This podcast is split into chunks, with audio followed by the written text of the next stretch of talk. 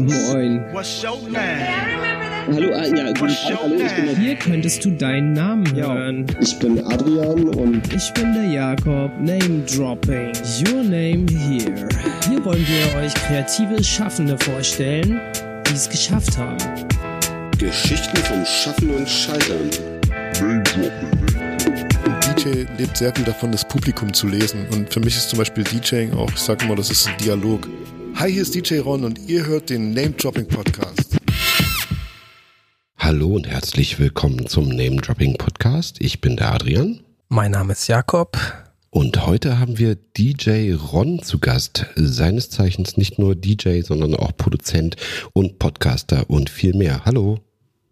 Hi, wie geht's euch? Ja, ganz gut. Und dir? Ja, auch bestens. Ron ist wahrscheinlich der einzige Hip-Hop-DJ ohne eigenen Plattenspieler. Der Radiomacher, Podcast-Pionier und Labelgründer aus Chemnitz springt gern ins kalte Wasser und hat schon mal an einer Mathe-Olympiade teilgenommen. Herzlich willkommen, DJ Ron. Wie war das heute bei dir? Hattest du gutes Wetter? Ja, sehr schönes Wetter. Ich muss aber gestehen, ich war nur drin.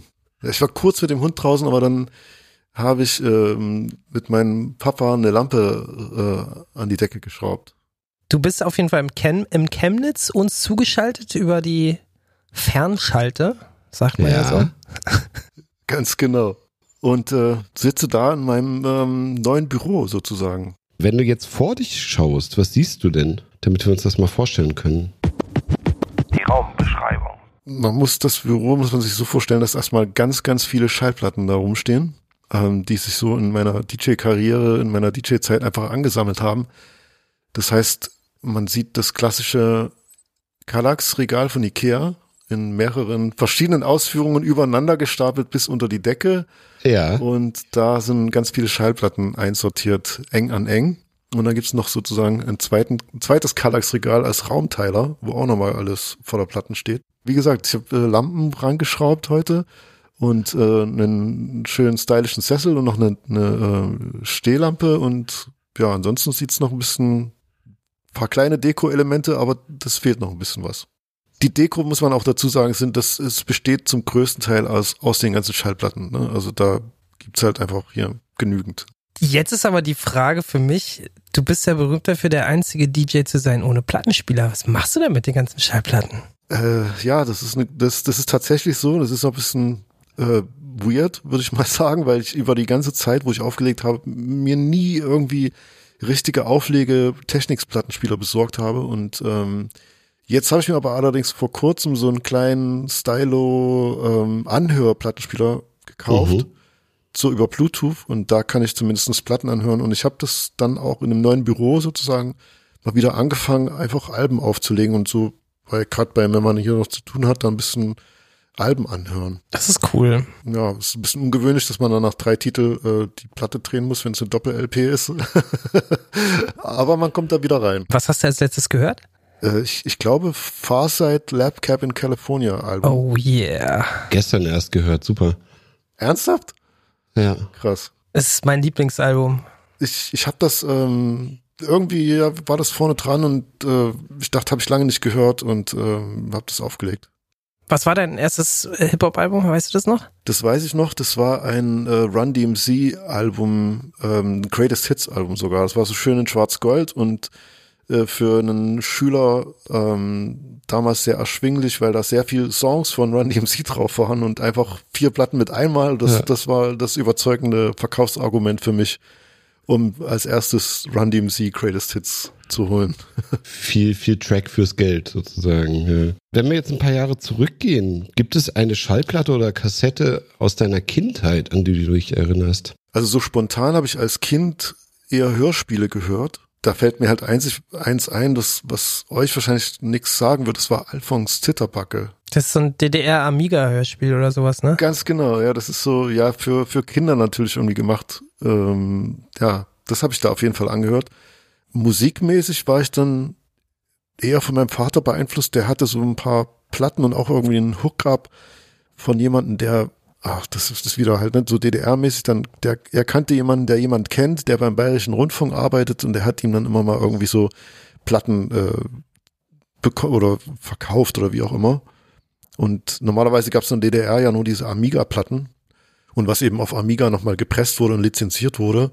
Und er hat dann immer noch mal so ein paar Sachen bekommen, die man irgendwie jetzt vielleicht in der DDR nicht bekommen hätte, aber es war jetzt gar nicht so die krassen Geheimtipps oder sowas, aber ich weiß, dass mir damals so aus der ähm, Plattenkiste von meinem Papa war es dann eher so Tina Turner, was irgendwie bei mir hängen geblieben ist. Also daran erinnere ich mich auf jeden Fall immer, dass ich das gerne gehört habe, bevor ich irgendwie mit, mit Rap in Berührung kam. Okay, und das, das erste war dann Run DMC gleich. Nee, nee, also man, man muss ja sagen, dass man vorher eher Sachen auf Tape kopiert bekommen hat, ne? Also man hat sich ja untereinander irgendwie, der eine hatte die Gangster Step in the Arena auf, auf äh, Tape und auf der anderen Seite war äh, Candyman, Candyman äh, oder irgendwelche bizarren anderen Sachen oder so und dann wurde das ja auf Tape getauscht, dann zu Public Enemy Tapes und sowas und, und natürlich auch Run DMC und ähm, da war ja jetzt aber am Anfang nicht sofort da, dass ich jetzt irgendwie DJ bin und äh, habe dann natürlich nicht jetzt gleich Platten gekauft. Erst als so der Wille dazu da war, habe ich natürlich Platten gekauft. Aber viel vorher habe ich natürlich ähm, ganz viele Tapes auch im Radio aufgenommen. Ich weiß noch zu DDR-Zeiten, also so den letzten Jahre der, der äh, vor der Wende, gab es, äh, ich glaube, Vibrazone hieß die Sendung und ist von einem sehr gestandenen Radiomoderator André Langenfeld aus Berlin äh, damals moderiert worden und der, ja, gerade so diese Radio-Sachen haben mich sehr, sehr inspiriert. Da, da wäre auf jeden Fall André Langfeld so, das war so ein riesengroßes Vorbild, so, wenn du denkst, da sitzt einer irgendwo in Berlin im Studio und moderiert da und hat da die heißesten Platten und spielt die neue NWA und dann Ja. später war es dann noch äh, Tim Westwood, wo ich auch jede Sendung aufgenommen habe, nachts und äh, also da gibt's durchaus auch eine, eine lustige Story, dass wir hatten irgendwie im, einem, im Wohnzimmer einen Fernseher äh, mit Satellitenempfang, also wir hatten eine Satellitenschüssel und darüber haben wir BBC bekommen Mhm. und ich wollte das ähm, die, die Tim Westwood Show immer aufnehmen und habe mir dazu sozusagen auch eine klassischen DDR-Platte durch die Zimmer von meinem Vater ein Kabel legen lassen in mein Kinderzimmer, dass ich ähm, auf meinem Rekorder die Tim Westwood Show aufnehmen konnte, weil die lief dann teilweise nachts und dann habe ich so da bin ich dann auch gerne mal eingepennt und vom Klicken des Tapes, was gerade zu Ende war, bin ich wach geworden, habe das dann so im Halbschlaf umgedreht, damit es weiter aufnimmt und äh, habe das dann nächsten Tag äh, alles irgendwie aufgesogen, was da äh, gespielt wurde. Was war das? War das eine Musiksendung oder? Ja, das war eine Musiksendung und äh, Tim Westwood war sehr, sehr angesehen oder ist es ja immer noch. Das ist ja das Krasse, er ist immer noch, er ist, ist über 60, glaube ich. Mhm. Und äh, immer noch kommen ähm, alle aktuellen äh, Rapstars, die in London sind, auch zu, zu ihnen in die Sendung. Und damals gab's dann eben so Sendungen, wo dann Puffy, Craig Mack und Biggie irgendwie gefreestylt haben, stundenlang. Ähm, hast du die Kassetten dann überspielt oder äh, archiviert? Ich habe die archiviert und habe mir sogar aus Holz ein eigenes Kassettenregal gebastelt für mein Zimmer und musste meiner Schande gestehen, dass ich die irgendwann entsorgt habe alle. Irgendwie habe ich das, weiß ich, meiner Oma noch gegeben, die hat das im Keller aufgehoben und dann hat die irgendwann nochmal gefragt, du brauchst du die Kassetten eigentlich da noch? Und ich habe gesagt, ey, komm, hau weg. Also ich, ich habe da wirklich wahrscheinlich so drei, vier Jahre lang ganz akribisch jede Tim Westwood Show aufgenommen. Oh, das wäre ein geiles Archiv. Absolut. Es gab dann auch mal so in 2000er, Mitte 2000er gab es natürlich auch wieder Blogs und so, die dann äh, alte Shows auch hochgeladen haben auf Mixcloud oder Soundcloud. Vielleicht gibt es mittlerweile auch so ein sehr, sehr ähm, akkurates Archiv davon. Aber so generell habe ich mich natürlich dann so im Nachhinein ein bisschen geärgert. Wobei auf der anderen Seite, man schleppt so viel um. Ich habe einen Keller voller äh, Hip-Hop-Zeitschriften von The Source, XXL, Choose, Backspin, alles.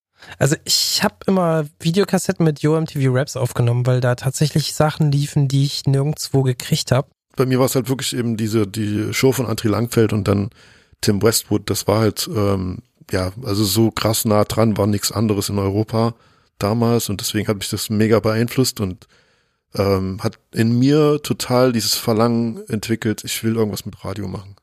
Ja, krass. Hast du dann auch gemacht? Ich würde jetzt hier die halbgare Recherche machen. Die halbgare Recherche.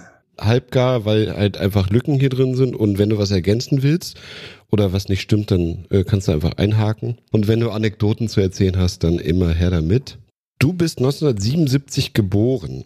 Jetzt ist die Frage, bist du in Lichtenwalde geboren oder noch woanders? Das ist richtig und äh, interessant, dass du das weißt. Ich bin in Lichtenwalde aufgewachsen, bin aber tatsächlich geboren in Frankenberg, weil Lichtenwalde hat, ist so klein, dass es da kein eigenes Krankenhaus gibt. Das heißt, ich bin geboren in Frankenberg, das ist so, äh, ja, ein größerer Ort da. Es ist aber alles so im Speck, Speckgürtel von Chemnitz sozusagen. So, 1977 bist du halt äh, bei Chemnitz geboren und plötzlich ist es 1994. Da kaufst du deine erste Hip-Hop-Platte oder deine ersten Hip-Hop-Platten im sogenannten Kiosk-Shop. Was war denn diese erste Platte? Meine erste Platte, ich meine mich zu erinnern, dass es eben Run DMC war, das ist so eine Greatest Hits Platte mit äh, ganz, ganz viel äh, Songs drauf. Das war so das überzeugende Argument für mich, die zu kaufen. Ich weiß nicht, ob es im Kiosk war, bin mir nicht sicher, weil es gab das Kiosk auf jeden Fall, aber das ist, hast du gut recherchiert, ist ein sehr, sehr äh, renommierter Plattenladen gewesen hier in Chemnitz. Den gibt's nicht mehr? Den gibt's nicht mehr, nee. Also den, das Kiosk hat der, der Jan Kummer geleitet, selber auch ein bekannter Künstler zu DDR-Zeiten und immer noch eben auch künstlerisch tätig. Und sein Sohn, der Felix Kummer, ist wiederum der Frontmann von Kraftklub und er hat sein Soloalbum Kummer, ähm, unter Kummer hat er das, hat er Kiosk genannt, in Anlehnung an den Plattenladen von seinem Papa und hat dann auch sozusagen die Scheibe, die er da rausgebracht hat, exklusiv in seinem eigens neu gestalteten und neu gebauten Pop-up-Kiosk-Store in Chemnitz verkauft. Ach so, krass. Genau, er hat dann für, für ein Wochenende, so von, glaub von Donnerstag bis Sonntag, hat er so, so einen Pop-up-Record-Store in Chemnitz gebaut und ähm, da sind dann ganz viele hier nach Chemnitz gereist, um die Platte von ihm persönlich zu kaufen und äh, auch noch ähm, ja, unterschreiben zu lassen zum Beispiel. Und da standen dann halt, ja, von, glaube von Freitag oder weiß ich, von Donnerstag, standen da auf jeden Fall jeden Tag zu jeder Stunde eine Riesenschlange vor diesem Pop-up Kiosk Record Store. Das heißt, du hast die Kummer Connection erklärt. Ähm, du hattest, da gibt's auch eine Connection zu Trettmann. Die habe ich aber hier nicht mehr stehen. Kannst du mir da nochmal helfen? Naja, das sind halt, ähm, man muss halt sagen, Chemnitz ist halt relativ klein, gerade wenn es jetzt um Subkultur ging. Mhm. Und in den 90ern war Hip-Hop ja definitiv noch eine Subkultur. Ähm, und gerade Trettmann war damals schon sehr, sehr aktiv auf den ganzen Jams, die hier stattgefunden sind. Ähm, er hat gerappt und, und da war ich noch sozusagen nur Gast, habe noch gar nichts gemacht, habe ihn einfach nur gedacht, boah, das ist ein krasser Typ und habe immer gedacht, der hat so ein Charisma gehabt als Rapper und habe gedacht, ey, der wird mal irgendwie, der wird mal richtig bekannt. So habe ich naiv gedacht damals. Und es ist dann halt äh, 20 Jahre lang überhaupt nicht so krass der Fall gewesen.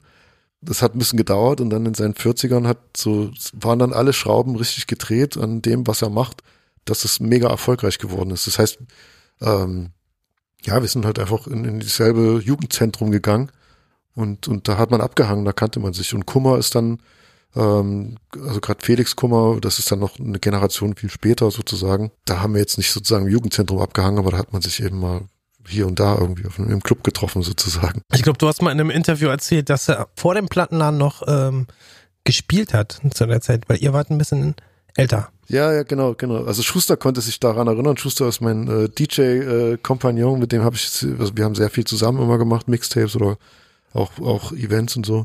Ähm, und er konnte sich sehr genau darin, daran erinnern, dass sozusagen Felix, der, der Sohn von Jan Kummer, dass er da gespielt hat. Aber da, das, da konnte ich mich nicht mehr dran erinnern. Aber das muss ja irgendwie so gewesen sein, weil, ja, das, das stimmt auf jeden Fall. So ab circa 96 bist du dann als DJ aktiv geworden. Kommt das hin? Ja, das, das kommt so ungefähr hin. Also ich weiß, also 96 ist für mich so eine Zahl, da ist vieles losgegangen. Mhm. Da habe ich äh, schon aktiver aufgelegt dann und wir haben so ein kleines Tape-Label gegründet. Das habe ich immer so auf 96 äh, terminiert, weil das wirklich das erste Tape ist. Flatline Mixtapes, ne? Mit Schuster. Genau, wir haben das gegründet und davor habe ich schon so, so kleine Jugendclub-Gigs bestimmt mal gespielt, aber jetzt nicht so viel. Also das war, ja, es ist alles so in dem Zeitraum gewesen, wo das irgendwie alles anfing. Das Tape-Ding war halt damals äh, für, für DJs einfach wichtig, ähm, um sich nach außen hin, also auch über die regionalen Grenzen hinaus bekannt zu machen. Das ist dir dann ja auch gelungen, ne? Also das heißt, du bist dann irgendwann über Chemnitz hinaus äh, bekannt geworden und auch über Deutschland hinaus irgendwann in der ganzen Welt unterwegs gewesen. Ja, genau. Also wir waren damals auch die ersten so in Deutschland, die das als Tape-Label gemacht haben. Also die das, die gesagt haben, wir machen jetzt ein Mixtape-Label und bringen da sozusagen alle unsere DJ-Mixtapes über einen Namen raus. Ich glaube, vorher gab es schon natürlich auch DJs, die ihre Sachen auf Kassetten und Mixtapes veröffentlicht haben, aber wir haben das dann irgendwie versucht, professioneller zu machen. Und ich, ähm, ja, ich habe das dann so ein bisschen gemanagt und habe mir da auch äh, einen Businessplan, einen ganz, ganz simplen Businessplan gemacht und habe gedacht, okay, mit bisschen Auflegen, ein bisschen Mixtapes verkaufen, komme ich schon über die Runden und war das so meine, meine naive Vorstellung, dass eben über diese Mixtapes und über ein paar Gigs kann man so schon irgendwie überleben. Und das war dann halt so der Ansatz und man, dann habe ich eben versucht, die Tapes überregional zu verkaufen. Das heißt, ich habe in Läden in Hannover, und Kassel, Hamburg und München angerufen und habe dann eben die Tapes da versucht zu verkaufen. Das war dann oft so über, ähm, ah, wie nennt man das auf Kommission, genau. Das heißt, du hast dann 10 oder 20 Tapes geschickt ähm, und wenn er die verkauft hat, dann hat er dir das Geld, der Laden hat dir dann das Geld überwiesen. Aber ich war schon glücklich darüber, dass das in den Läden stand und habe dann auch nicht äh, wirklich gutes Mahnwesen betrieben und äh, das heißt, es war alles äh, aus BWL-Sicht sehr, sehr schlecht und äh, da wahrscheinlich auch richtig viel, viel Geld verloren am Ende des Tages irgendwie. Also ich glaube, zu ungefähr selben Zeit hatte ich mal so ein Tomic-Mixtape gehört. Der war auch einer von den ersten Leuten, glaube ich, in Berlin, Ja. die das so groß gemacht haben. Und da habe ich zum ersten Mal Buster Rhymes und Wu Ha gehört, bevor das in Deutschland released wurde. Der hat, Ja. ist da irgendwie rangekommen und das war wirklich die Zeit, da hat man sich diese, diese Insider-Sachen halt über Mixtapes erschlossen, ne? Genau, und das war dann auch, der Hassel wurde dann natürlich immer größer. Ähm, das war dann vor allen Dingen bei den Amis halt so, dass die ganze, ganzen Mixtapes teilweise nur aus exklusiven Sachen bestand, weil die das irgendein Studio gab, was, ähm, wo man Duts geklaut hat von dem Song, bevor das rausgekommen ist. Also gerade DJ Clue ist so ein, so ein DJ gewesen, der sehr beliebt, aber auch sehr gehasst war, weil äh, ich glaube, P. Diddy wollte den verprügeln, weil er eben irgendwelche Biggie Duts hatte, bevor das rausgekommen ist und auf seinen Mixtapes verbraten hat. Ja, es gab aber auch diese Promotional äh, Use-Only Records, die nur DJs gekriegt haben, um die erst im Club so zum Laufen zu bringen und dann sind die erst später in die Charts damit gegangen, wenn, wenn die Verkaufszahlen dann, ja. das DJ-Dasein hat, du hast dich darüber ein bisschen definiert, wie deine Plattensammlung war und was du für Platten hattest. Und da war Tomic halt sehr stark, weil er hatte auch einen Link in, nach Philadelphia zu DJ Ted Money, der ihn immer mit neuesten Promo-Platten immer versorgt hat. Und er hat dann auch teilweise irgendwie vier Platten bekommen und hat es an befreundete DJs dann auch mal an uns eben verkauft, noch so die andere Promo-Platte. Das war jetzt das Kapitel mit Flatline Gründung. Und dann ist es ein paar Jahre später, circa 98, das äh, Splash Festival wird geboren. Damals noch äh, am Stausee äh, in Chemnitz. Und da bist du in der, sagen wir mal, Gründungsbubble aktiv und dann seitdem Resident DJ. Genau, also ich habe tatsächlich auf jeden Splash irgendwie schon mal aufgelegt jetzt. Die letzten, keine Ahnung, ich weiß gar nicht, wie viel das mittlerweile sind. Ähm, 98 war wirklich das Geburtsjahr vom Splash und man, das war auch damals geplant, am Stausee zu machen. Aber da hat man es noch mit einem Verein gemacht und die hatten dann kalte Füße bekommen und dadurch haben wir das dann, oder die Jungs haben das dann indoor gemacht. Ich sage immer die Jungs, weil es so, also das war so eine Crew, ne, das ist so ein bisschen aus diesem, aus dem DJ-Bookings von uns. Da gab es dann den Thomas, der hat uns so ein bisschen gemanagt und hat die Bookings klar gemacht und ist immer mitgefahren. Dann hat er so ein kleines Netzwerk bekommen. Dann gab es noch den Mirko, der dazugekommen ist und der Jan.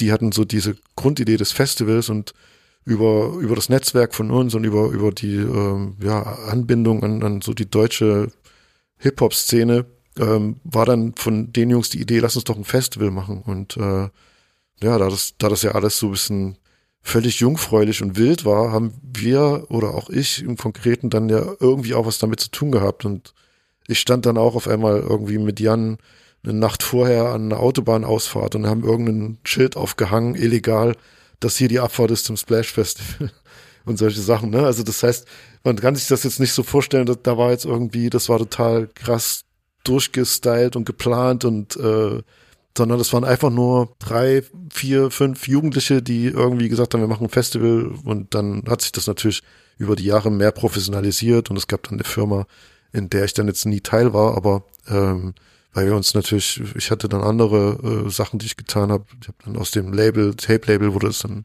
ein Plattenlabel und so weiter und so fort. Das, das heißt, man hatte dann zusammen ein Büro. Also es gab Flatline Mixtapes und 1999 wurde dann daraus ein Plattenlabel, Flatline Records. Ne? Das ist eigentlich auch so ein bisschen so aus der Not entstanden, weil wir, wir hatten dann halt eine Band, die hieß Tiefler und Jalil und Mhm. wir haben dann Demo-Tapes rumgesendet und die wurde bei vielen so in der Musikindustrie oder von anderen KünstlerInnen sehr, sehr gut wahrgenommen und ey, das ist super cool und so. Und wir haben halt ähm, versucht, darüber Plattendeals zu bekommen. Ähm, das hat nicht so wirklich funktioniert und ähm, dann haben wir gleichzeitig Götz Gottschalk aus Solingen kennengelernt, der den Premium Blend Musikverlag hat. Der hatte da schon, keine Ahnung, mit, der hat auch das Management für Curse, der hatte Cool Savage im, im Verlag und so. Er hatte halt da einfach einen riesigen Vorschuss an, an ähm, wie sagt man, Musikindustrieerfahrung. Und mit ihm zusammen haben wir uns dann entschieden, dass es vielleicht eh der bessere Weg ist, erstmal selber Platten rauszubringen und dann darauf zu warten, dass eben eventuell Angebote kommen von Labels, von größeren Labels und dass man da sowieso einen besseren, einen viel besseren Standpunkt am, am Ende des Tages hat, in der Verhandlung auch, in der Verhandlungsbasis, weil man jetzt nicht aufgrund von einem Demo-Tape sozusagen da startet. Und da haben wir gedacht, ähm, lass uns doch in dem Konglomerat sozusagen mit Götz zusammen dieses Flatline Records gründen oder eben die auch konsequente Weiterführung von Flatline Tapes, die es schon gab, ähm, haben wir dann Flatline Records gegründet und darüber das, die, die erste Tifla und Jalil EP rausgebracht mit Groove Attack als Vertrieb zusammen. Und da haben wir dann auch, ja, über die Kontakte und, und über das kleine Netzwerk, was wir schon ja auch irgendwie aufgebaut hatten und dass wir eben auch gutes, total gutes Feedback auf so die Demo-Sachen bekommen haben, hatten wir dann Features mit äh, Eisfeld, also Jan Delay, mit äh, Sammy Deluxe und Curse auf dem auf der ersten EP, so auf der Debüt-EP der, der Band.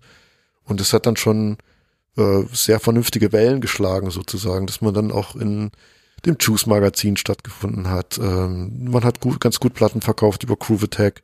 Und dann war natürlich auch dann das Interesse von, von Major-Labels halt da. Und dann haben wir halt mit äh, Warner Music, Universal, Def Jam Germany und was es da gab eben gesprochen. Warst du da jetzt auch ein Bandmitglied oder wie, wie war das? Ja, also ich war natürlich, ich war äh, Geschäftsführer des Labels, aber Schuster war der DJ der Band. Dann mhm. konnte er aber mal ein Jahr lang nicht, dann war ich wieder ein Jahr lang DJ der Band. Dann haben wir mal ein weiteres Jahr haben wir dann ähm, zu zweit äh, DJ von Tifla und Jalil gemacht, weil das irgendwie mehr Sinn ergeben hatte. Aber, aber ich war jetzt nie direkt Bandmitglied.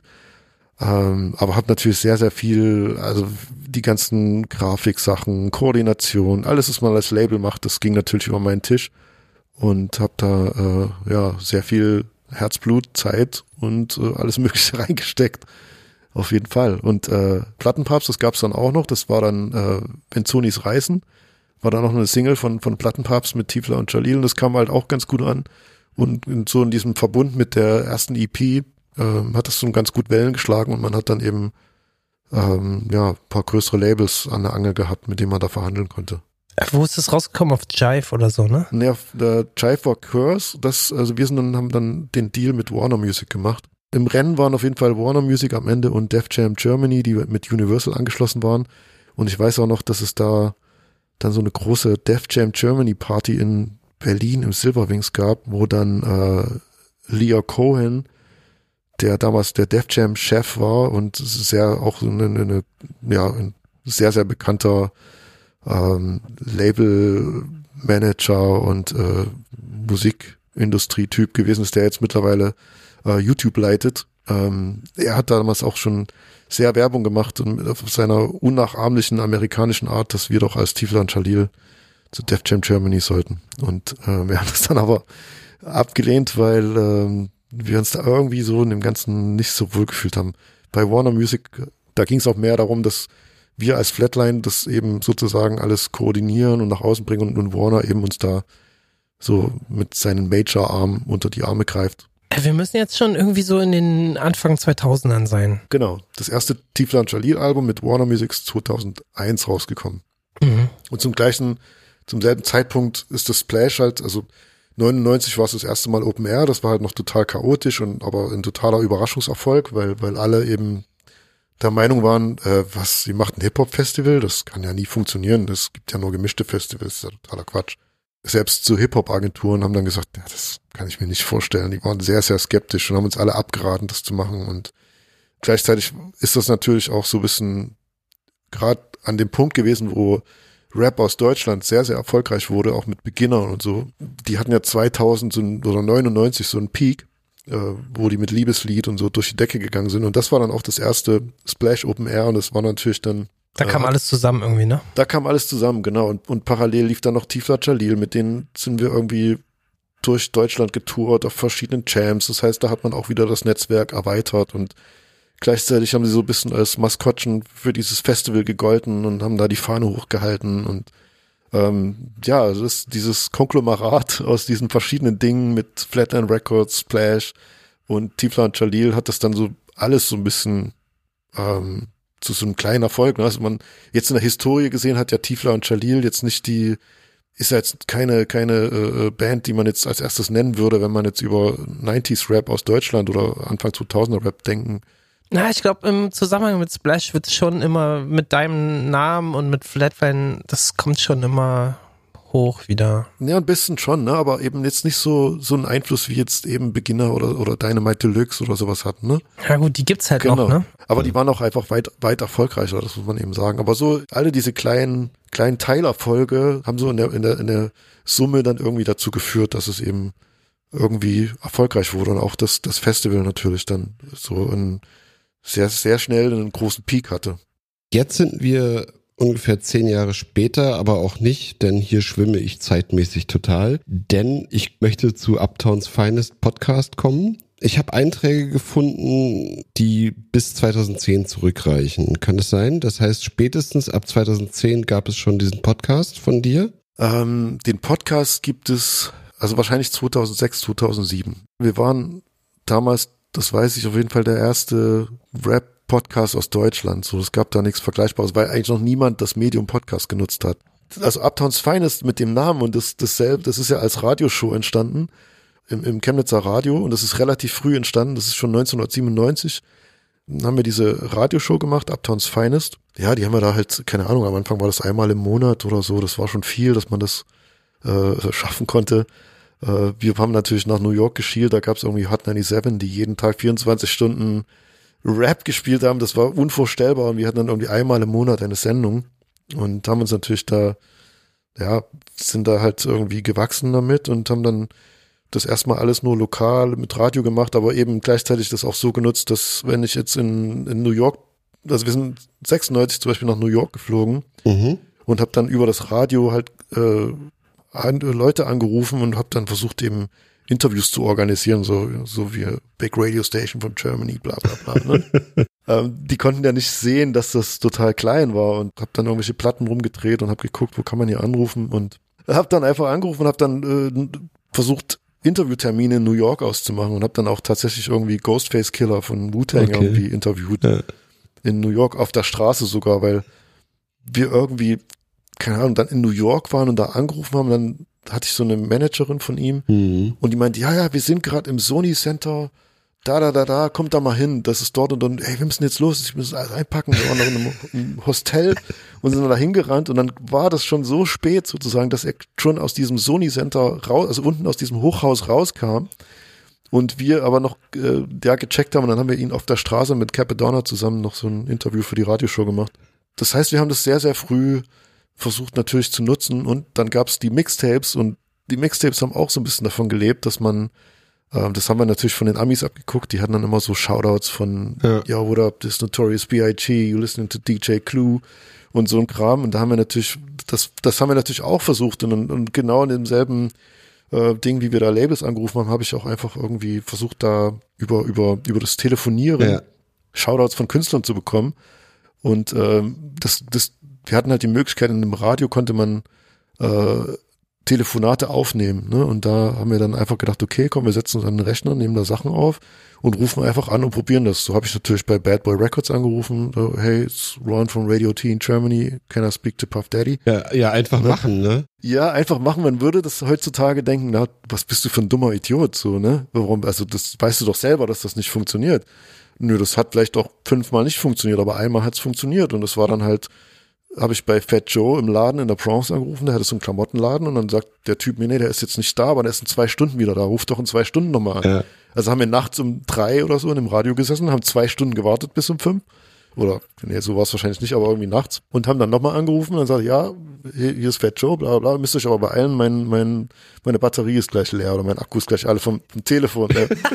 und dann haben wir gesagt, okay, can you give us a shout out for our mixtapes? It's DJ Ron, DJ Little T und dann gibt er uns da so ein Shoutout, wir haben das aufgenommen und ich sag, ich schwöre dir, wir waren die stolzesten Kinder von Chemnitz zu dem Zeitpunkt. Wir haben uns dann so auf, auf Tape irgendwie ein Instrumental von, von ihm äh, genommen und haben das den Shoutout drüber gelegt, sind durch Chemnitz gefahren und haben gedacht, wir sind die größten Motherfucker. äh, ja. Und, und das hat uns halt diese Radiosendung so ein bisschen bedeutet. Ne? Also im, im, es war natürlich nur im Kleinen, es war einfach nur im Kleinen in der, in der Region, aber es hat uns sehr viel Dinge irgendwie ermöglicht, das sagen zu können, auch Interviews zu führen in Deutschland oder eben auch in New York, wenn man da war. Und ähm, das haben wir dann halt im Zuge des Internets natürlich versucht, auch sofort größer zu machen und äh, deutschlandweit oder blöd gesagt weltweit verfügbar zu machen. Deswegen sind wir dann sehr, sehr schnell auf diese Podcast-Nummer gekommen und ähm, haben das dann ja gewisserweise auch illegal, weil man durfte ja eigentlich in dem Podcast sollte ja eigentlich keine illegal, also keine man hat ja keine Rechte von dieser Musik gehabt, die man da gespielt hat. Aber man hat das einfach auch gemacht, ne? Und äh, da ist auch nichts passiert, weil das war ja alles noch so klein und das Podcast-Thema war.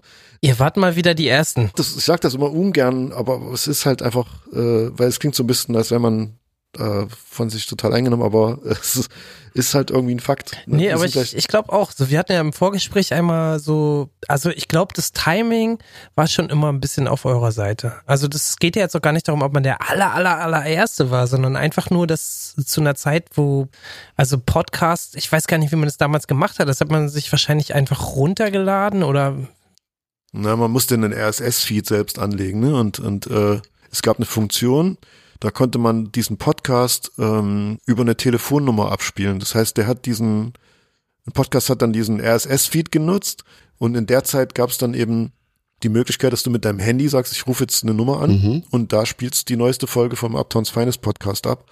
Da brauchtest du dann nicht den Podcatcher oder das komplizierte Podcast-Verfahren, was damals noch nicht so bekannt war bei allen, sondern haben gesagt, ey, ruf da diese Nummer an und ähm, spiel den letzten Podcast ab und hör dir den übers Telefon an. Also Uptowns Finest, das muss ich mir mal nachtragen, machst du mit Fast Five zusammen. Ne? Es gibt inzwischen hunderte Folgen und inzwischen auch wieder ja. 25 Folgen. Es ist kompliziert, es gibt verschiedene Formate. ja. Es ist, es war wirklich am Anfang, oder es ist sehr, sehr lange eine klassische Radioshow gewesen, mhm. äh, wo wir einfach Musik gespielt haben. Ich habe aufgelegt, das heißt, es ging auch ein bisschen um, um mein DJ-Dasein und wir haben halt klassisch moderiert, haben über die Songs gesprochen, haben News vorgestellt und so weiter und so fort. Das haben wir immer als Podcast dann schon online gestellt, ab so 2006, mhm. 2007 bin ich mir nicht mehr ganz sicher. Mhm. Ähm, so in dem Zeitraum. Und dann haben wir natürlich auch immer Interviews in den Sendungen gehabt und von Sido, Casper, Haftbefehl oder sowas. Und dann habe ich mir irgendwann gedacht, weil es dann auch diese amerikanischen Podcasts gab, wo einfach nur gelabert wurde und keine Musik lief und das nicht irgendwie mit Jingles und all das, sondern der klassische äh, Talk-Podcast, den man heute kennt. Und da habe ich mir gedacht, ich das muss ich auch machen, einfach länger Interviews führen und ausführlich und habe dann immer gedacht, ich muss das machen, ich muss das machen, hab's aber nie gemacht und dann habe ich so gespürt, dass es irgendwie immer mehr Thema wird und äh, andere Leute mich fragen, wie machst du das und so. Und dann habe ich gesagt, nee, ich muss jetzt ins kalte Wasser springen. Ähm, ich muss das jetzt richtig so machen, weil sonst sind es wieder andere Leute, die es irgendwie zuerst machen. Und dann habe ich äh, einfach gesagt, ich fange jetzt an, auch wenn ich jetzt nicht den krassesten Gast habe. Mein erster Gast für diesen Laber-Podcast war Costa Meronianiakis. Er ist ähm, bekannt als Rapper für Ilmatic und hat bei 3P mit Moses ganz viele Sachen gemacht und mit Sabrina Settler und ist aber dann so in die Comedy-Schiene und hat, äh, ja, macht Stand-up-Comedy. Okay. Und das war tatsächlich so die erste, die erste Folge, die ich dann mit ihm, äh, die erste Talk-Folge, die ich da mit ihm aufgenommen habe. Und wir haben da so sehr viel ja, über seinen Weg gesprochen und und äh, das habe ich dann fortgeführt und ja, habe dann das eben mit KünstlerInnen gemacht einfach. Und die Radiosendung, auf welchem Radiosender lief denn das? Das lief in Chemnitz auf Radio T. Und das ist halt so das ist halt so das äh, freie Radio von Chemnitz und ähm, die haben natürlich trotzdem auch ein großes, großes Standing hier in Chemnitz und in der Region. Ähm, aber es lief halt eben nur in, in so gewissen terrestrischen, äh, in, in den terrestrischen Möglichkeiten des UKW-Radios, ne? Das heißt, es äh, lief dann natürlich über die Region ein bisschen über Chemnitz hinaus, aber eben nicht weit und das war uns immer nicht genug. Du hattest ja gesagt, du wusstest früh, dass du zum Radio willst. Wie bist du denn zur Radio T gekommen? Es gab tatsächlich eine, vor uns eine Radiosendung mhm. und die haben uns als Gäste eingeladen damals. Und dann haben wir das erste Mal dran geschnuppert und irgendwie war er, der das damals gemacht hat, hat gesagt, ey, musst du dann weg oder ich also konnte, hat nicht mehr in Chemnitz gelebt. Ich weiß nicht mehr genau, wie das war. Auf jeden Fall hat er so ein bisschen die Lust daran verloren und dann, das haben wir uns nicht zweimal sagen lassen. Da haben wir dann, Takeover. ja, genau, haben wir jetzt die Redaktionssitzungen gesetzt und äh, da unsere Ambitionen erzählt und ähm, haben das so ein bisschen übernommen und neu benannt und, und dann unsere Sendung da gestartet. Äh, ich springe jetzt mal acht Jahre nach vorne ungefähr, Pi mal Daumen. Ähm, dann gibt es nämlich das Konzert Wir sind mehr gegen Nazis in Chemnitz 2018. Wie kam es dazu? Es gab ja im August 2018 gab es hier ähm, ja, Tumulte in der Stadt in Chemnitz. Daniel H. wurde von, ich glaube, zwei Syrern äh, erstochen und das hat natürlich so die rechte Szene extrem auf den Plan gerufen und die haben dann so, ich glaube, in der, im nächsten Tag ging das halt los, dass die halt richtig hier äh, aufgelaufen sind und ähm, teilweise gab's Hetzjagden gegen äh, Migrantinnen und ähm, ja, es war richtig gruselig. Montag darauf, also von dem Wochenende, das ist dann am Wochenende passiert und am Montag gab's dann diesen erst, die erste große Nazi-Demo und das fühlt sich, also das, man war wirklich so ein bisschen in Schockstarre, weil Chemnitz auf einmal, einmal in, in allen Medien war und man war total hilflos, man hat gedacht, ach du Scheiße, so krass. Und ähm, dann bin ich natürlich zur De Gegendemo gegangen, aber da hat man auch gemerkt, dass die Polizei total unterbesetzt ist, dass es eben echt gefährlich gerade alles hier ist, weil irgendwie auf der einen Seite 5000 Nazis stehen und auf der anderen Seite irgendwie eine Gegendemo, aber das musste, man musste da sein, weil das einfach man kann es nicht beschreiben. Das war, also man war so in Schockstarre, man wollte irgendwas dagegen tun, irgendwas musste passieren. Man konnte das nicht so stehen lassen, dass es Chemnitz ist. Und man wollte das auch nicht so richtig wahrhaben. Und aber tatsächlich war es eben sehr, sehr gefährlich und, und die äh, Nazis tatsächlich auch in der Übermacht und ähm, dagegen wollte man sich wehren. Und dann ist sehr schnell ähm, der Gedanke dieses Konzerts entstanden. Das ist so aus der Feder von, von Felix Kummer und von Kraftklub ähm, entstanden. Mhm. Gemeinsam mit Landstreicher aus Berlin und dann den Splash-Leuten hier in Chemnitz hat, hat man dann versucht, halt relativ schnell so eine, so ein, ähm, ja, so ein Statement zu setzen, dass die Stadt jetzt eben nicht dafür stehen sollte, weil man wusste, okay, das ist das, also ich hatte sofort das Gefühl, das hat mich an Rostock-Lichtenhagen erinnert. So, und ich weiß, dass wie, wie stigmatisiert dann so eine Stadt mit diesen Sachen ist. Und ähm, deswegen war das total, das hat mich so, als ich dann gehört habe, dass das organisiert wird, habe ich so ähm, das erste Mal nach zwei, drei Tagen so ein bisschen wieder gute Laune bekommen, weil ich das Gefühl habe, okay, äh, es entsteht was, es ist, man macht was dagegen, man ist nicht so machtlos. Und ähm, ja, am Anfang hieß es nur, es soll ein kleines Konzert von Materia und Casper am, am Karl-Marx-Kopf geben. Da gab es vorher schon so Konzerte in dem Stil und sollten Schuster nicht auflegen. Und dann hat sich das immer weiter vergrößert. Dann hat man noch die Toten Hosen gefragt Mhm. und Nura und Trettmann. Also es wurde dann einfach richtig groß ja, so ist dieses Wir sind mehr Konzert entstanden. Und ähm, wenn ich jetzt gerade so in der Retrospektive mit Menschen darüber spreche, die da auch sehr viel an der Organisation mitgearbeitet haben, dann ist das was, was so, glaube ich, nie wieder stattfinden könnte. Weil wenn man, wie sagt man, dass es sicher ist, dass es äh, alles Sicherheitsbedenken für 60.000 Menschen in, mitten in der Innenstadt mit Straßenbahnschienen und allem drum und dran. Ich glaube, das war dann durch diesen Handlungsbedarf, den jeder gespürt hat, auch die Stadt selbst, ne, ist das überhaupt erst möglich geworden. Weil sonst hätte man das, glaube ich, unter allen Aspekten sagen müssen, das ist viel zu gefährlich. So. Da, da kann viel zu viel passieren. Es war so irgendwie aus dem Nichts ziemlich spontan, ne? So ein bisschen wie das erste Splash. Ja, genau. Also das, das, damit hatte man ja so in dem Kreis halt irgendwie auch Erfahrung. Äh, ich weiß nicht, ob es zwei Wochen oder eine Woche später war. Es war sehr, sehr schnell. Und ähm, ja, das war halt wirklich krasse. Da haben ganz viele Menschen, die daran gearbeitet haben, nächtelang nicht geschlafen und äh, ja, also das war wirklich krass. Und ähm, dann hat man ja auch so eine Unterstützungswelle erfahren aus ganz Deutschland, kamen irgendwie Busse nach Chemnitz, weil alle auch genau das, das Gefühl hatten, die dürfen wir jetzt nicht alleine lassen damit, so wir stellen uns alle irgendwie dagegen. Und natürlich hat das jetzt ähm, nichts grundsätzlich verändern können, außer dass man eben den Menschen, die hier in der Stadt leben und sich dagegen engagieren und dagegen sind Mhm. und ähm, ein großes äh, große Motivation gegeben, ne? dass man nicht alleine dasteht und dass man eben mehr sind, dass wir manchmal die die stille die stille Mitte sind und vielleicht äh, nicht so gehört werden und ähm, weil man sich eben nicht so äh, ähm, ja immer über die Brüstung lehnt und rausschreit, was man denkt. So hat man das, so hat, so hat man halt das Gefühl bekommen, man ist nicht alleine und man ist mehr und äh, das war halt also extrem, extremer Gänsehaut-Moment. Und dann auch da auflegen zu können. Ich wusste, das war für mich so, ey, ich muss da unbedingt auch auflegen. Was ist dir hängen geblieben von dem Abend? Also, das war ja relativ erfolgreich. Ihr wart mehr. 60.000 Leute haben die Nazis nicht da zusammengekarrt. Das muss man ja auch sagen. Die karren ja auch immer äh, aus allen Bundesländern die Leute zusammen und ihr habt es wirklich geschafft. Ja, ich fand es immer so ein bisschen, am Anfang fand ich es ein bisschen blöden Namen, weil, ähm, ja, das ist so, ja, irgendwie nicht so richtig, ich weiß nicht, also ich fand es nicht so gut, dass wir sind mehr zu nennen, so, aber ähm, für das, was es eben darstellen sollte, hat das natürlich eine, eine große Wirkung gehabt.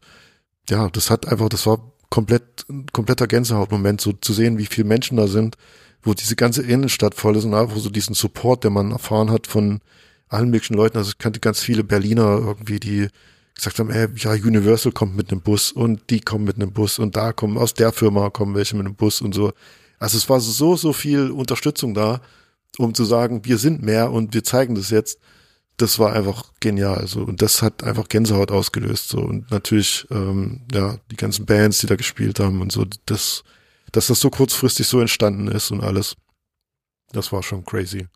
Das wurde aber nicht übertragen, ne? Also es gibt ein paar Aufzeichnungen auf YouTube auf jeden Fall, das kann man sich alles noch angucken. Da gibt es auch so einen Bühnenmitschnitt und so. Genau, es wurde, das wurde komplett auf YouTube übertragen. Ich habe das auf jeden Fall über den Podcast von Josie, die macht ja deine Homegirls relativ erfolgreich. Ähm, da habe ich das alles mitgehört. Das war aber dann eine Woche später oder so, als es rauskam. Irgendwie war ich dann ganz äh, im Glück, weil man hat im Fernsehen im Rest von Deutschland nur diese negativen Bilder gehabt und das ist äh, live dabei. Das war, glaube ich, nochmal ein ganz anderes Gefühl. Also das, das hat einfach mal andere, es hat mal andere Bilder aus Chemnitz nach außen gesendet. Das war für uns natürlich auch ganz wichtig. Also du hattest diese Schock, diesen Schockmoment, wo einfach medial krass negativ News rumgehen. Du hast eine Stadt, wo, wo Menschenhetze stattfindet und äh, dann dieses Konzert dagegen gesetzt. Das war auch auf Twitter äh, total aktiv, ne? Also erst dieser Schockmoment und dann ja. auch ähm, die Reaktion mit dem, mit dem Musikkonzert, Festival, wie ich das jetzt nennen mag. Das verbreitet sich ja eh immer alles gerne dann über Twitter und ich muss gestehen, ich habe wirklich die ersten zwei Tage habe ich nur irgendwie Twitter, Hashtag Chemnitz und äh, irgendwie so eine Schockstarre. Das war einfach zu krass alles. Und dann war eben das Wir sind mehr so der erste Lichtblick nach mehreren Tagen, wo man gemerkt hat, okay, jetzt, jetzt äh, tut sich was, jetzt, jetzt kann man irgendwie was dagegen setzen. Ja, auf jeden Fall war das ein krass positiver Marker dann auch in dieser Stadtgeschichte von euch. Ja, total. Es, es war ja auch höchst politisch, das Ganze. Und äh, deswegen ist es natürlich, hat das eine ganz andere Tragweite als jetzt ein Splash Festival jemals. Ich meine, das, das, da wurde in der New York Times drüber berichtet und ähm, solche Sachen. Das heißt. Es war nicht ja. nur diese Hip-Hop-Bubble, vielleicht auch deswegen, ne? Nee, gar nicht, ja. Das kam ja wirklich so aus der Feder von Felix Kummer und äh, Kraftklub. Ja, und, und die haben sich da halt extrem ins Zeug gelegt, das alles über die Bühne zu bringen. Ich springe jetzt nochmal, diesmal aber nur drei Jahre.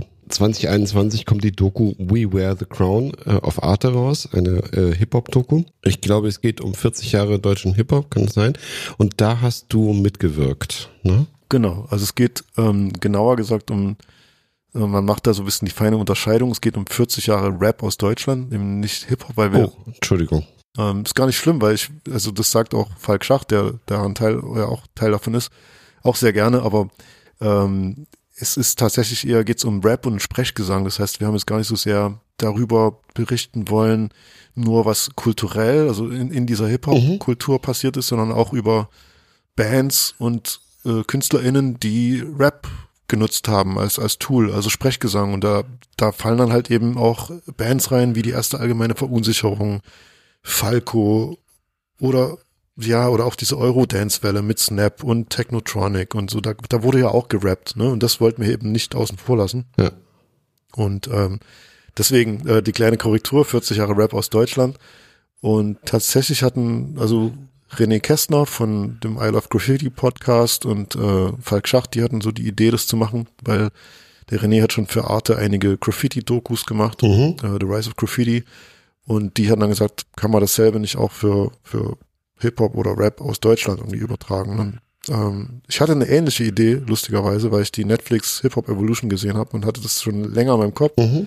und hatte mit René zu tun, habe ihm gesagt, ey, ich habe da so eine Idee, man müsste mal so eine Hip-Hop-Doku. Und dann, Ja, ja, ich bin da vielleicht dann was dran mit Falk und so.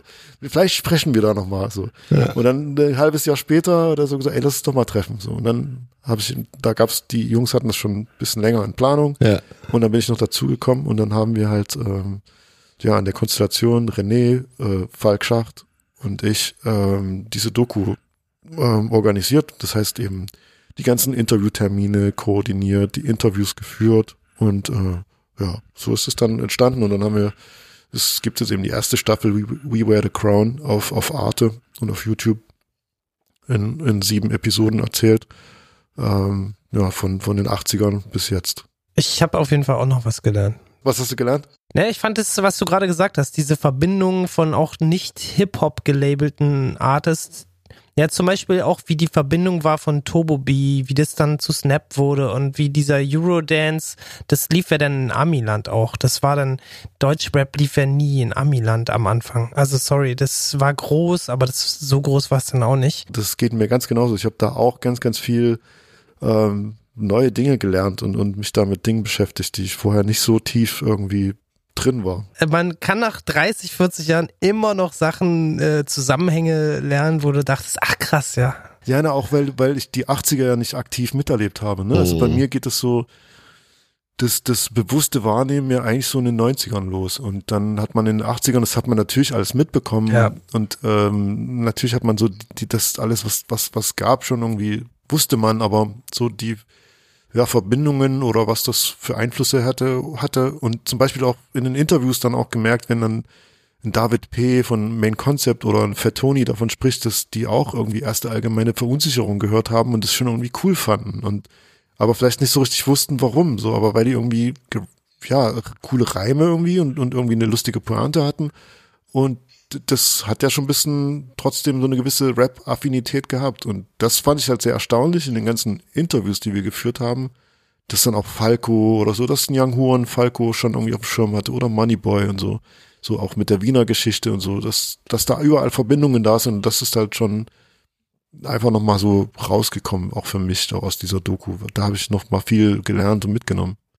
Was mich jetzt mal interessieren würde, wenn wir mal ins Hier und Jetzt gehen, wenn du so morgens aufstehst, wie, wie kriegst du dich up to date? Also du bist schon bekannt als jemand, der immer auch ein bisschen mit der Zeit geht. Wir haben das jetzt gerade auch so ein bisschen gemerkt, dass du auch schon Sachen gemacht hast, wo die noch nicht groß waren. Und Jan Delay hat mal gesagt, er würde mal gerne so einen Style-Kalender von dir machen, ähm, weil du jede, jedes Splash, quasi das Hip-Hop-Outfit getragen hast. Was hat er dir auch im Interview mal irgendwann gesagt? Genau, das, das hat er dann wiederum bei sich auf einem YouTube-Kanal irgendwie in einem Talk mit Trettmann erzählt, dass er einen DJ Ron Style-Kalender machen will. Das, das hat mich äh, sehr überrascht. Und du hast es dann aber gepostet auf deinem Instagram. Und da sind wir jetzt.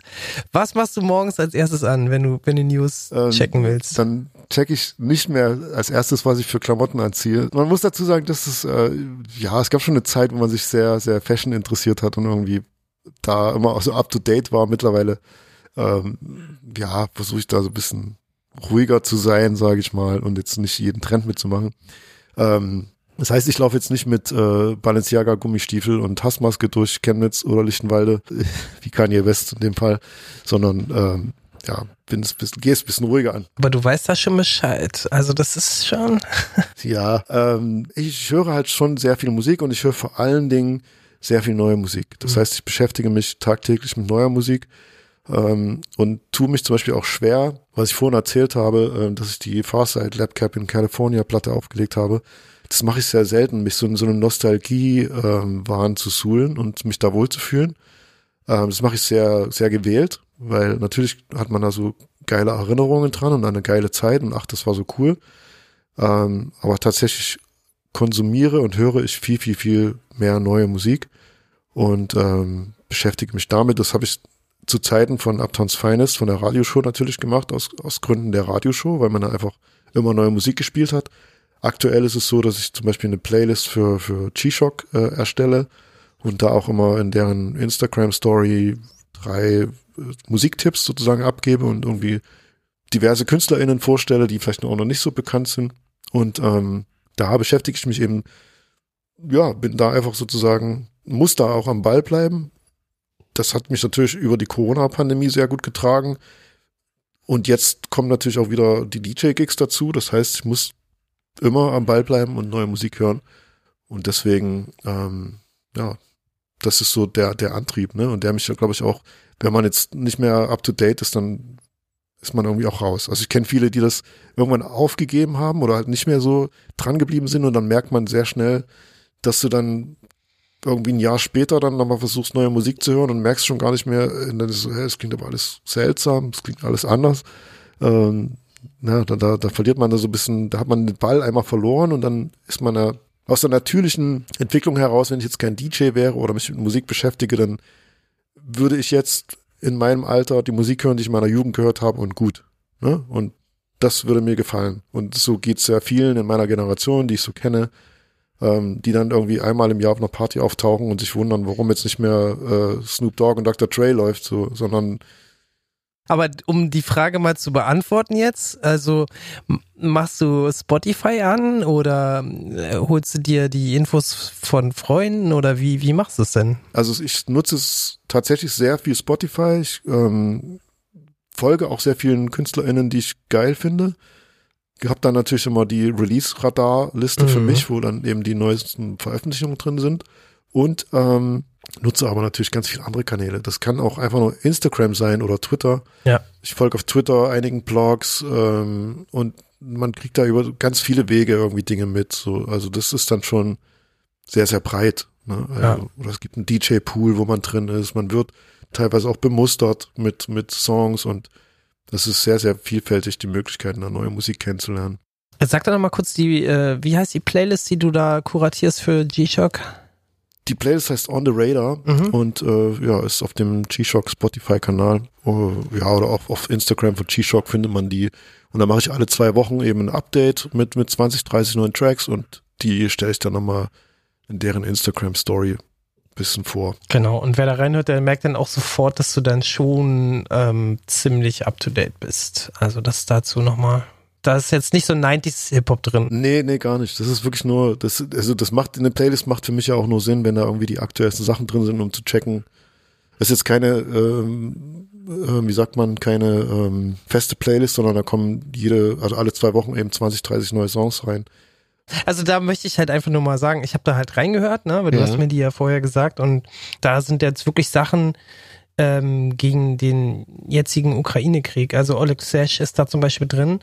Da muss man sagen, das ist so, so aktuell wirklich. Also nicht nur, dass, Ja. dass du dann auch aktuell bist und die pickst, sondern halt auch die Artists, die können das ja erst vor maximal drei Wochen gemacht haben. Ähm, das finde ich schon krass. Ja, also ich nutze tatsächlich nur Songs, die in den letzten, die in den zwei Wochen vor dem Update rausgekommen sind. Mhm. Das sind so, da, die nehme ich da rein. Mittlerweile ist es auch meine persönliche Lieblingsplaylist. Das heißt, also es ist sehr, sehr ähm, mein Geschmack irgendwie auch, ne? Also es ist gar nicht so taktiert und da muss jetzt irgendwie der neue Shirin David und Capital Bra Song drin sein, sondern Mhm. einfach nur, okay, was finde ich jetzt richtig geil und was will ich in der Playlist hören, was ich selber auch höre. Und dadurch kommt es dazu, dass ich dann auch gerne selber in der Playlist höre, weil ich einfach, weil das gerade meine aktuellen Lieblingssongs auch sind. Ich habe da eine gehört, die hatte ich vorher noch nie gehört. Ellie Preis aus Österreich, glaube ich. Ja, genau. Äh, ist mega cool. Also das habe ich noch, gar nicht auf dem Schirm gehabt. Aber Shirin David und so sind auch mal dabei, ne? Also Ja, ja, also ich mache da, also ich, ich versuche da jetzt auch nicht so zu, zu unterscheiden. Also wenn es ein guter Song ist, ist es ein guter Song, ne? Und, und das hat natürlich auch Shirin David hat gute Songs und, äh, und auch Eli Preis aus, aus Wien. Auf jeden Fall auch eine, eine sehr, sehr spannende Künstlerin. Und das versuche ich immer auch, immer so ein bisschen, ähm, ja, ein paar neue KünstlerInnen vorzustellen. Paula Hartmann zum Beispiel ist auch so eine, die ich sehr, sehr cool finde und äh, wo, wo richtig viel gerade irgendwie passiert und wo ich sehr gespannt bin, wo die Reise dahin geht.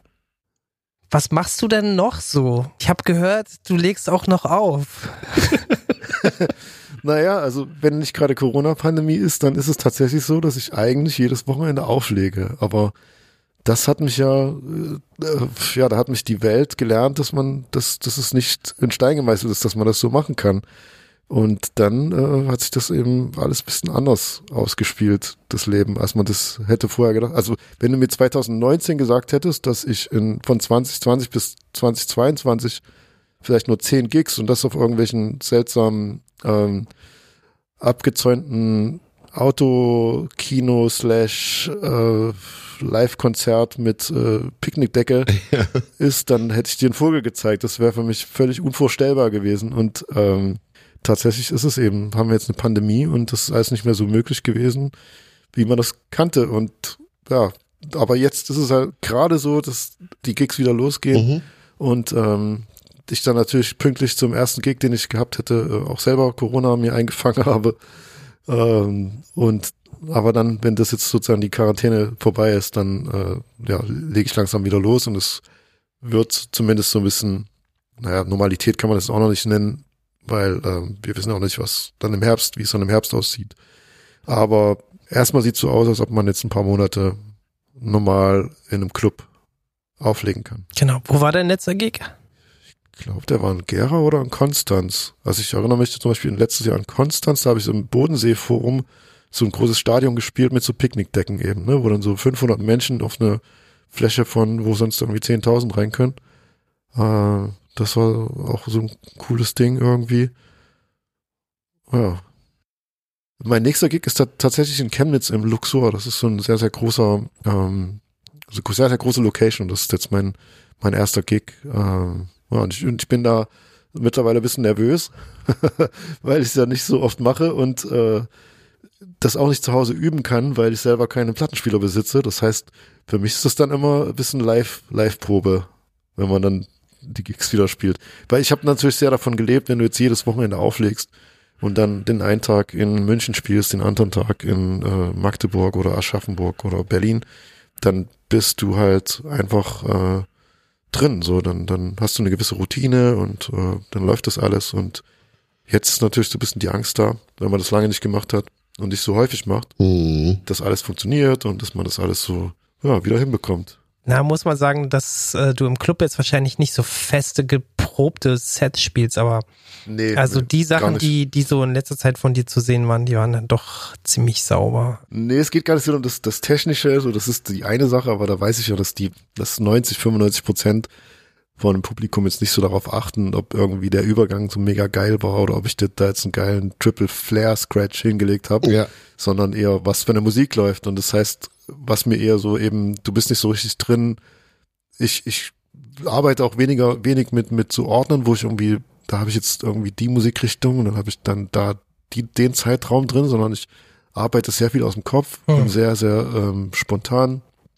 Und dann hast du aber, wenn du es nicht so oft machst, fällt dir dann manchmal nicht sofort irgendwie die passende Richtung ein, was das könntest du jetzt für einen Song bringen und so. Du musst dann wieder so ein bisschen eine Routine haben, um auch zu verstehen, ähm, wie kannst du den Abend leiten und was, wie kannst du musikalisch so, welche Wege kannst du da beschreiten. Und das ist einfach eher so das, was dann fehlt. Ein DJ lebt sehr viel davon, das Publikum zu lesen. Und für mich ist zum Beispiel DJing auch, ich sage immer, das ist ein Dialog. Das heißt, ähm, ich interagiere mit den Menschen, die vor mir stehen und versuche daraus irgendwie für, für uns alle, für mich als DJ, für die Crowd, zusammen einen geilen Abend zu machen. Das heißt ja nicht, dass ich jetzt irgendwie jeden, auf Teufel komm raus, jeden Hit spiele, sondern ähm, ja, versuche irgendwie so zwischen meinem Geschmack und dem so Konsens irgendwie was, was zu finden, was irgendwie alle glücklich macht und ähm, man lebt davon, von der Resonanz, die man da aus dem, aus dem Publikum bekommt und ähm, ja, das, das ist halt so für mich das Spannende, weil es gibt ja auch DJs, die führen meiner Meinung nach so einen Monolog. Das heißt, die, ich habe jetzt hier mein Set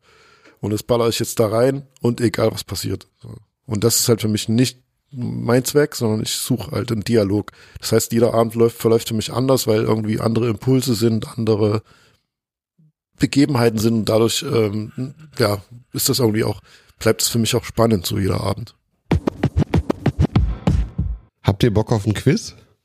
Oh ja, das wird jetzt Zeit. Mhm.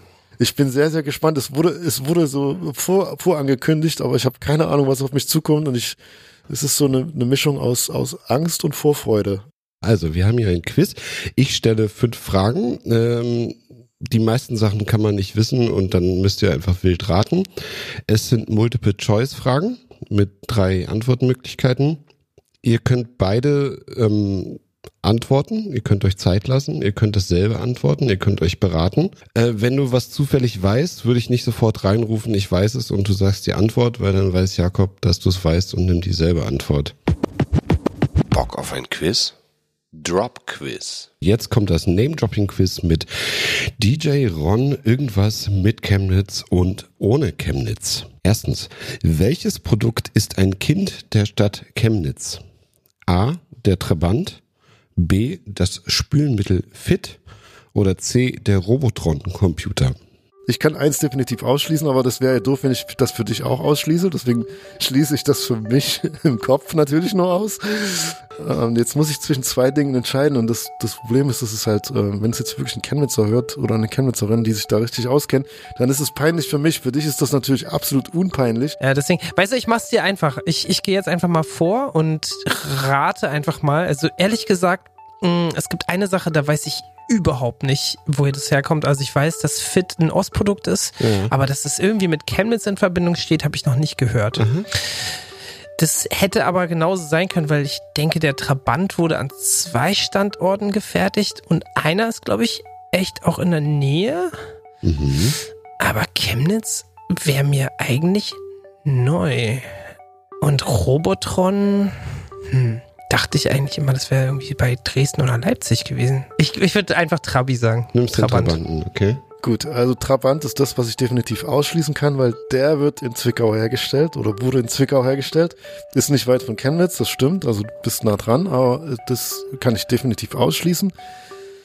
Ähm, ich bin mir jetzt, ich dachte, Fit ist schon irgendwie aus Chemnitz und Robotron geht irgendwie auch, könnte auch aus Chemnitz sein, aber mir wirkt es so, als wäre das zu groß für Chemnitz, obwohl ich hier ganz viel, es gab ganz viele Robotron-Werbungen. Ja. Ich sag Fit. Super. Ein Punkt für Ron. Es ist Geil. fit. Ja! Ähm, zweitens, Chemnitz hin oder her. Was zur Hölle heißt jetzt aber Odeln? Odeln. O-D-E-L-N. Also wie Rodel, nur ohne R. Ja, Okay. genau. Und ich gebe jetzt äh, drei Antwortmöglichkeiten. Odeln ist eine Schweizer Trendsportart, abgeleitet vom Rodeln. B. Zahnräder werden gefräst oder auch geodelt. Oder C. Wenn Gülle aufs Feld getragen wird, wird wieder geodelt. Ich sage, es hat mit der Gülle zu tun. Irgendwie denke ich, dass das was mit den Zahnrädern zu tun hat. Aber die werden eigentlich gefräst, deswegen ist es komisch. Aber Und Hier steht ja gefräst oder auch geodelt. ich nehme das mit den, mit den Zahnrädern. 2 zu 0 für Ron. Äh, Gülle auftragen ist richtig. Und soll ich dir sagen, warum ich das, du hattest drei Antwortmöglichkeiten und die Mitte, fit, war sozusagen die richtige Antwort und jetzt habe ich gedacht, wirst du nicht wieder die Mitte nehmen. Ich habe die Sportart ausgeschlossen und ich habe dann gedacht, wenn du jetzt, du wirst jetzt nicht wieder die Mitte nehmen, das wäre dann die Zahnräder gewesen. Deswegen habe ich gedacht, wenn ich die Gülle, äh, Quatsch, wenn ich die, das, die Sportart ausschließe, Ja. dann gehe ich auf die Gülle. Die. Hey, was du nämlich nicht recherchiert hast, ich habe mal an der Mathe-Olympiade teilgenommen, ne? Ich bin ganz schlau, ja. Ernsthaft? ja, ernsthaft. Krass.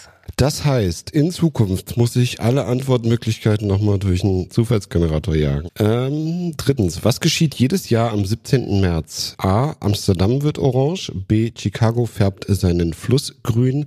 Oder C. Toronto hält seine berühmte Dudelsack-Parade. Das ist echt schwer wieder. Das ist auch wieder, kann ich auch nur raten und mutmaßen. Äh, vielleicht hast du jetzt spontan nochmal deine, äh, die Sachen nochmal umgestellt. Vielleicht, vielleicht Ähm, auch nicht. vielleicht, vielleicht auch nicht. ähm, ich warte jetzt mal drauf, was Jakob sagt. Ja, das ist ein guter Move. Also, Ne? ich glaube, Chicago ist eine Falle, weil das mit dem grünen Fluss, das macht, glaube ich, New York. Und zwar an dem St. Patrick's Day, Aha. weil es da viele Iren gibt. Jetzt könnte man denken, hm, aber vielleicht gibt es ja auch in Chicago viele Iren und die machen das auch, aber das kommt mir irgendwie, das wüsste man dann. Amsterdam und Orange klingt irgendwie schlau. Äh, ich verbinde halt Toronto überhaupt nicht mit Dudelsack. Nee, das, ne? das klingt für mich wie eine Falle. Also vielleicht gibt's da auch eine, eine, eine Dudelsack-Bubble. Das, das letzte ist so absurd, dass es wieder sein könnte, ne? Mit, dem, mit den Dudelsäcken. Ja, aber irgendwie bin ich dann doch mehr bei Amsterdam. Ich gehe auch auf Amsterdam, ähm, weil wenn er jetzt sozusagen, wenn Adrian die Sachen so aufgeschrieben gelassen hat, wie er es hat, dann würde er wahrscheinlich aus der Sache heraus eher jetzt A als richtige Antwort lassen und eventuell hat das auch umgestellt, aber gleichzeitig äh, gleichzeitig, wenn jetzt, wenn ich sozusagen mit, mit Jakob dasselbe nehme, dann hat er nicht mehr die Chance, mich aufzuholen. Und deshalb nehme ich jetzt äh, Amsterdam. Na cool. Haben wir wenigstens beide? Nee, ihr habt beide keinen Punkt. Also, ich muss sagen, heute ist der 19.3. Tag der Aufzeichnung. St. Patrick's Day wäre vorgestern gewesen, 17. März. Deswegen ist Chicago richtig und es ist gerade der Chicago River, der grün gefärbt wird und dafür berühmt ist, meines Wissens. Ah. Amsterdam, äh, viele Leute kleiden sich am niederländischen Nationalfeiertag orange. Ich habe keine Ahnung, wann der ist. Toronto Dudelsackparade komplett ausgedacht. Jakob, das könnte was für dich sein. Inzwischen gibt es fast 2000 Folgen der ARD-Serie Tatort. Wer spielte noch gleich Schlagzeug für die Titelmelodie? War das Udo Lindenberg? War das Manfred Krug oder war das Herbert Grönemeyer? Der erste Name, der mir im, im, im, im äh, Zusammenhang mit Tatort käme, wäre Klaus Doldinger. Mhm. Der ist aber kein Drummer, der ist, äh, sag Organist oder Trompeter, ich weiß nicht. Ähm, Jazzmusiker auf jeden Fall. So. Ähm, jetzt hast du angeboten Udo Lindenberg, Herbert Grönemeyer und Manfred Krug. Also Doldinger hat die Titelmelodie komponiert. Irgendwer musste das Schlagzeug spielen. Mhm. Hm. Und war das jetzt Lindenberg, äh, Krug oder Grönemeyer? ich gehe jetzt, ich, ich gehe jetzt mal voraus sozusagen, weil Jakob hat ja vorne angefangen und ich sage, es war Manfred Krug. Mhm. Damn, das wollte ich auch sagen. Aber also Manfred Krug ist auch Jazzmusiker äh, gewesen und hat, ähm, soweit ich weiß, eigentlich gesungen. Ob der jetzt ein Instrument gespielt hat, weiß ich ja nicht. Aber ich sag trotzdem, dass er das war. Und jetzt löst mal auf, Adri. Ja, cool, alles klar. Äh, null Punkte für beides war Udo Lindenberg. Abraham Lincoln war nicht nur US-Präsident, sondern auch Fotograf, Ringer oder Erfinder. Wann war das? Abraham Lincoln? 1700 Schlag mich tot oder was? 1809 bis 1865. Hat er gelebt. Ja, hat er gelebt.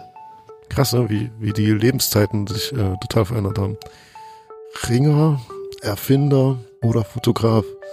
Ich würde ja Ringer irgendwie ausschließen, weil es ähm, irgendwie absurd ist, aber wahrscheinlich ist das dann wiederum richtig. Äh, deswegen stellst du die Frage. Ähm, Hm. ich sage jetzt, er war Erfinder. Hm. Das hätte ich natürlich jetzt auch gesagt. Nimmst du halt mal was anderes. Nee, aber komm, ey, ein Ringer mit so, einem- mit so einem Rauschebart, so wie die Gründervater da alle aussahen. Also, nee, das kann ich mir irgendwie nicht vorstellen. Also, ich- vielleicht war das damals so ein total mannhafter Sport, dass man dann irgendwie nur, wenn man sich da in den Sitzungen da mit Faustkampf und Ringkampf durchgeboxt hat, dass man dann irgendwie Präsident geworden ist. Aber ich, ich denke auch so, Erfinder ist schon. Was war das dritte nochmal? Fotograf. Aber zu der Zeit gab es ja noch gar nicht so viel Fotografie. Das war ja total äh, selten. Naja, vielleicht gerade deswegen. Abraham Lincoln war nicht nur US-Präsident, sondern auch Fotograf, Ringer oder Erfinder. Jakob wollte jetzt gerade. Erfinder sagen, genau wie Ron. Ja, okay, cool. 2-0. Ähm, Abraham Lincoln war Ringer in seinen frühen Jahren. Er war 1830 Meister in seinem County und hat in den zehn Jahren nur eine Niederlage hinnehmen müssen. Das war das Quiz äh, Ruhm, Scham und Ehre mit DJ Ron gegen Jakob. Äh, Ron hat gewonnen. Yes! Ich habe eine Gastquizfrage für euch mit. Weil wir haben in, tatsächlich in der Uptowns Finest äh, Radioshow uns auch immer gerne mit äh, Quizfragen gequält. Und ähm, da äh, habe ich eine sehr gute in Erinnerung und die würde ich euch stellen. Und jetzt könnt ihr gegeneinander antreten. In welcher deutschen Stadt steht eine Statue von Tupac? Ist es A. Berlin? Ist es B. Bielefeld? Oder ist es C. Herford? Es gibt auf jeden Fall eine Michael Jackson-Statue in München. In Berlin gibt es keine Tupac-Statue. Das wüsste ich. Aber Herford? Also, was, was denkst du dann, Adri? Tipp doch mal. Ich tippe auf Herford, weil, äh, wenn ich nicht ganz falsch liege, waren da viele Amis stationiert. Und dann äh, so das Rüberschwappen amerikanischer Musik und dann später halt auch mit dem Hip-Hop-Experience. Ich sag Bielefeld. Okay, also Jakob sagt Bielefeld, Adrian sagt Herford. Dann steht es 1 zu 0 für Adrian. Du Uh. hast recht. Es, die steht tatsächlich in Herford, da gibt's ein, ein Martha-Museum Mhm. und vor diesem Martha-Museum ist eine riesengroße Statue von Tupac. Ähm, jetzt sind wir fertig mit dem Quiz. Wir haben jetzt sogar noch eine Bonusfrage gestellt bekommen. Wir sind in der Gegenwart angekommen. Wie sieht denn bei dir die Zukunft aus? Jetzt so die kurz- und mittelfristige. Ah, ja, das ist also, das ist immer so, das weiß ich immer nie so richtig. Ne? Also ich, ich lebe so ein bisschen äh, von Tag zu Tag und Woche zu Woche. Natürlich habe ich so irgendwie Dinge, die ich tue aktuell, eben wie für G-Shock die Playlist machen. Ich werde jetzt wieder vermehrt auflegen und äh, es wird auch eine zweite Staffel von der Arte-Doku geben. Und ähm, ja, das sind so erstmal so die groben Pläne und dann gibt's ja immer, ergeben sich immer irgendwie Sachen in meinem Leben. Das ist so meine große Konstante, dass ähm, auch ja immer irgendwie was passiert und man sich verändert und äh, irgendwie mal woanders wieder ins kalte Wasser springen kann und ja, neue spannende Dinge machen kann, die irgendwie alle so mit äh, Musik, Hip-Hop, Hip-Hop bezogen sind, sozusagen. Das ist einfach mein großer Wissensschatz, ne? Gibt es denn noch irgendwelche Personen, die du jetzt irgendwie erwähnen möchtest? Äh, grüßen, wie man früher in der ZDF-Hitparade gesagt hat? Oder irgendwas ankündigen, bewerben? Jetzt ist deine Plattform. Ich grüße meine Mama, mein Papa und meine Freundin und mein, äh, meine kleine Hündin Maya.